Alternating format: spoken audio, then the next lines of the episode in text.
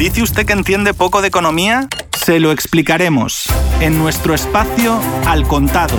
Así de claro, Al Contado. Desde Radio Sputnik le saluda Javier Benítez. Hagan sus apuestas. El que no arriesga no gana. La suerte está echada. No va más. No, no estamos en un casino, pero como si lo estuviéramos con la que atraviesa la economía mundial desde hace unos meses, pero que ya venía bastante tiroteada desde hace muchos años antes de la pandemia. Y en toda esta timba en la que se ha convertido, hay alguien que dejó ver lo que parece ser su as bajo la manga. El presidente de la Reserva Federal de Estados Unidos, Jerome Powell, aseguró que la autoridad monetaria mantendrá todos los estímulos durante el tiempo que sea necesario hasta que la economía del país se recupere totalmente, según ha indicado durante su comparecencia ante el Comité de Servicios Financieros de la Cámara de Representantes de su país.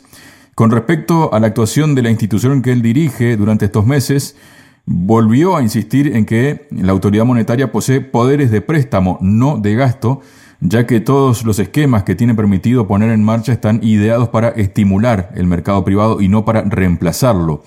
Muchos prestatarios se beneficiarán de estos programas, así como también lo hará la economía en general, pero para otros un préstamo que podría ser difícil de devolver puede que no sea la solución. En esos casos el apoyo fiscal directo es necesario, explicó Powell en su discurso inicial ante el Comité de Cámara de Representantes. Para hablar de estos temas estamos junto al presidente de la consultora de Kai Center, Adrián Celaya. Adrián, bienvenido a Radio Sputnik. ¿Qué puedes decirnos de esto que ha manifestado Jerome Powell? ¿no? Primero que nada, que la Reserva Federal se compromete a seguir hasta las últimas consecuencias con todo esto, pero que en algunos casos se requiere del apoyo fiscal directo. ¿Qué puedes comentarnos de esto, Adrián? Bueno, estas declaraciones de los responsables de los bancos centrales tienen una importancia mucho mayor de la que parece. Al anticipar a los mercados financieros las posiciones futuras, aunque sean unas menos declaraciones, suelen tener una repercusión muy importante en el conjunto de, pues, de la inversión financiera.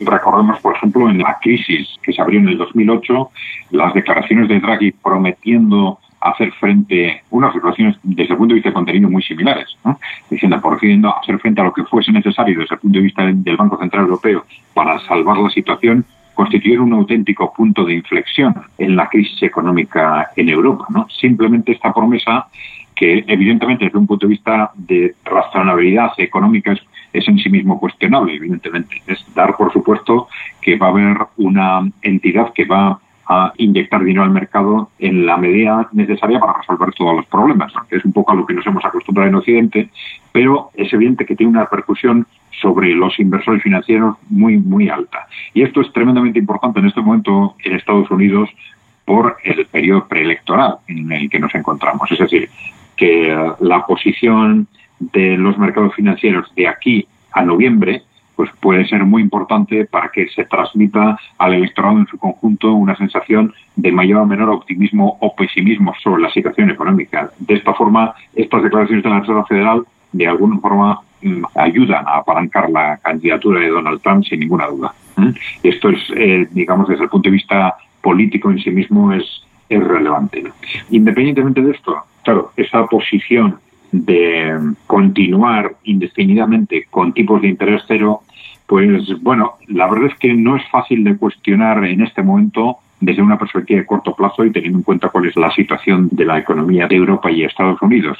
Pero evidentemente son medidas que siempre son útiles a corto plazo, pero resultan tremendamente dañinas si se mantienen a medio y largo plazo. Y el problema es que Europa y Estados Unidos están en esta dinámica pues ya hace, ya hace casi 10 años de forma continuada. ¿no?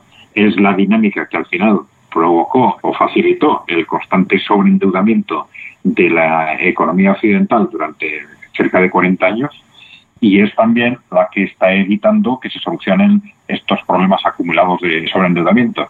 Al final, estas inyecciones continuas de liquidez tienen dos efectos fundamentales.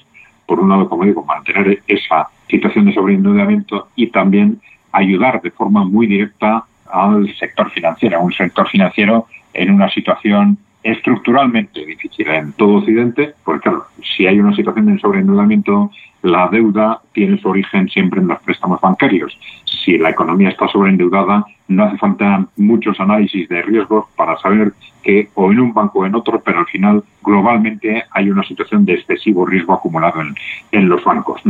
Ya sabemos que estas medidas de expansión monetaria a través de los tipos cero o de la expansión cuantitativa, que supone incrementar la base monetaria, todas estas medidas en buena parte benefician de forma directa y exclusiva al sector financiero. Entonces, este es un objetivo siempre directo de estas medidas y el otro, ya digo, es mantener esa situación de sobreendeudamiento que tiene dos vertientes.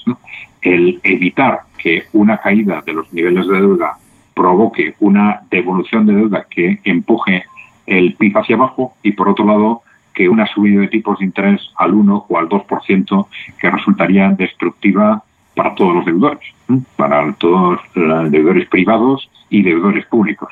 En teoría, Europa y Estados Unidos deberían buscar cuanto antes esa normalización de los tipos de interés, pero claro, los problemas de fondo están retrasando, retrasando, retrasando de forma continua y hasta ahora no ha habido ningún momento en el que ni los gobiernos ni las reservas federales tengan el valor para empezar a normalizar esa situación. Yo digo, mm, de alguna forma se sabe que mantener tanto tiempo los tipos de interés en esta situación es mm, destructivo para las economías, pero a corto plazo no se ve otra salida, pues por lo que hemos dicho, porque subir, intentar empezar a normalizar los tipos de interés provocaría pues el estallido de las economías públicas de los gobiernos sobreendeudados, de las empresas sobreendeudadas y la quiebra también de las personas sobreendeudadas.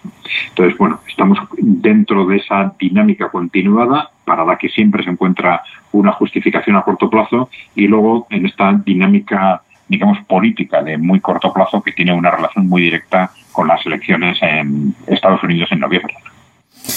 Adrián, te propongo cruzar el charco, situarnos en Europa y más precisamente en la banca, ¿no? Estamos hablando de España concretamente, refleja ya, parece, los efectos de la pandemia y se anota 800 millones de euros en impagos desde que comenzó la crisis sanitaria. Concretamente, las entidades sumaron a cierre de julio, últimos datos aportados por el Banco de España, un total de 57.837 millones de euros en mora, lo que suponen 802 millones de euros más que en febrero, cuando aún no se había dejado ver el efecto del coronavirus. No obstante, la morosidad sigue controlada gracias al paliativo que han supuesto las moratorias de hipotecas y créditos al consumo. El sector mantiene en la actualidad en España el 7% de su cartera crediticia aplazada de pago, lo que suponen unos 45 mil millones de euros según datos aportados a inicios de este mes por el Supervisor Financiero Nacional. Cabe recordar que las entidades pusieron en marcha a inicio de la crisis las moratorias permitiendo a los clientes aplazar hasta un año el pago de las hipotecas y hasta seis meses el de los préstamos personales. Por tanto, hasta que estos periodos de tiempo no finalicen, el sector no podrá conocer con seguridad cuál será el efecto de la crisis en su balance. De hecho, las entidades prevén que el grueso de los impagos comiencen a reflejarse el primer trimestre de julio. ¿Estás de acuerdo con eso que dice que el sector no podrá conocer con seguridad cuál será el efecto de la crisis de su balance? ¿O ya se podría hacer alguna estimación? ¿Y qué impacto puede tener esto de aquí al mediano plazo?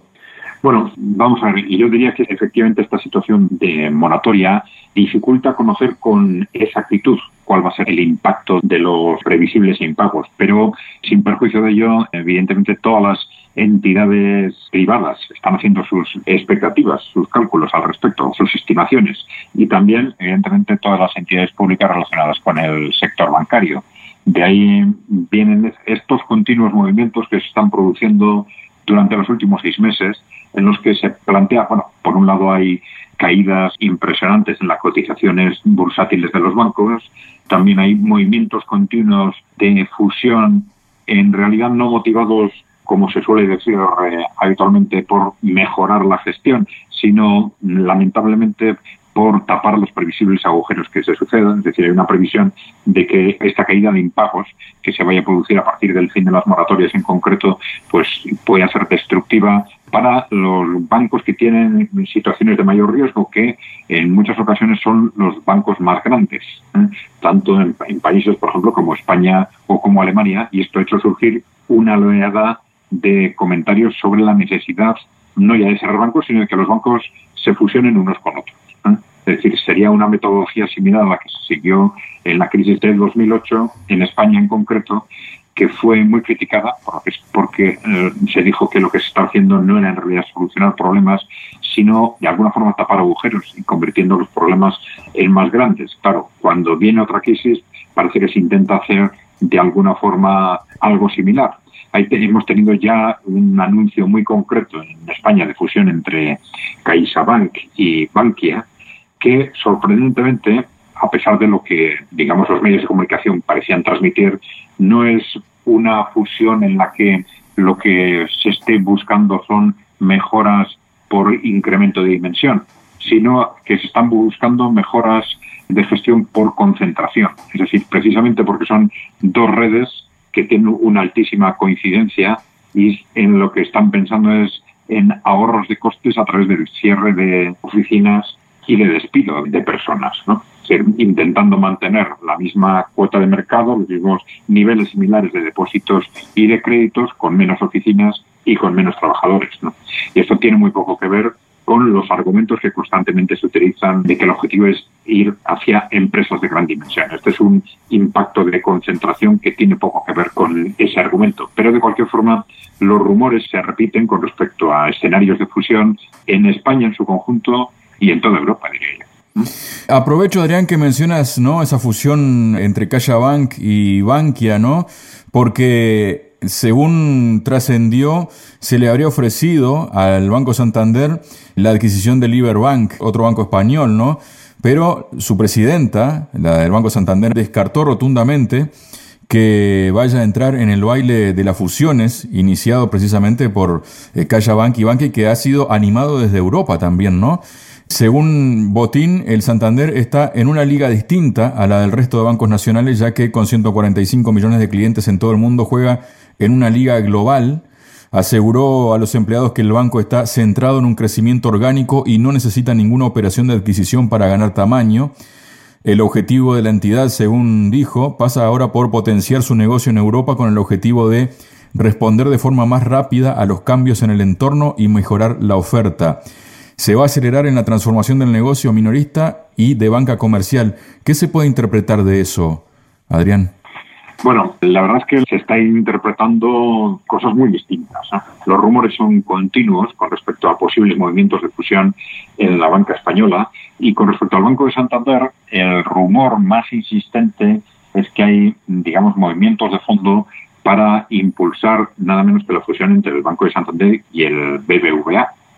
Pero el BBVA está en una posición mucho más débil en este momento y se estaría hablando de la posibilidad de una fusión entre estos dos bancos con un objetivo similar al de la fusión que hemos comentado de CaixaBank y Bankia, es decir, de aprovechar la altísima confluencia de redes, porque normalmente en las fusiones en las que se busca incremento de dimensión, tradicionalmente se busca lo contrario, es decir, que haya redes que sean complementarias, que no coincidan, ¿no?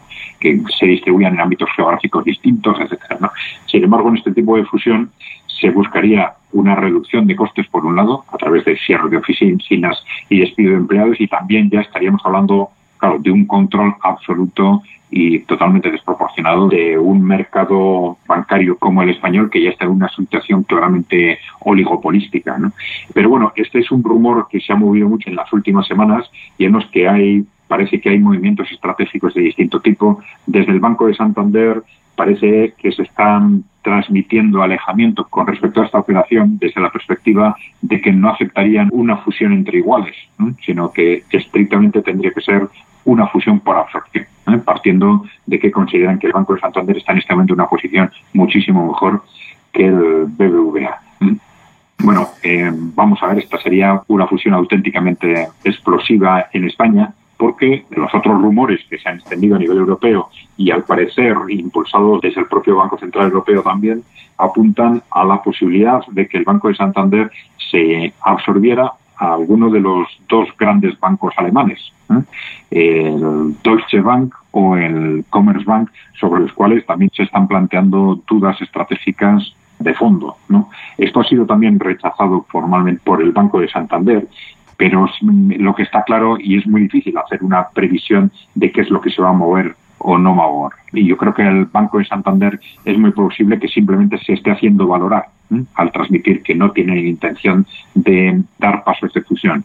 Lo que están probablemente es eh, apostando porque se les faciliten fusiones por absorción en las condiciones mejores, es decir, con la posibilidad de hacerse con cuotas de mercado mayores sin riesgo y sin coste. Da la sensación de que el Banco de Santander se está moviendo un poco en una estrategia de este tipo. Declaraciones públicas de alejamiento con respecto a cualquier expectativa de fusión, mientras las posibles opciones que se plantean para la absorción por este banco, pues digamos, rebajan sus pretensiones, ya sean en el caso español como en otros países europeos. Muchas gracias, Adrián. Muy bien. Gracias a vosotros ¿eh? por todo. Eran los comentarios del presidente de la consultora ECAI Center, Adrián Celaya. Quien les acompañó, Javier Benítez, les invita a jugársela la próxima semana por una nueva edición de Al Contado. Muchas gracias y hasta entonces.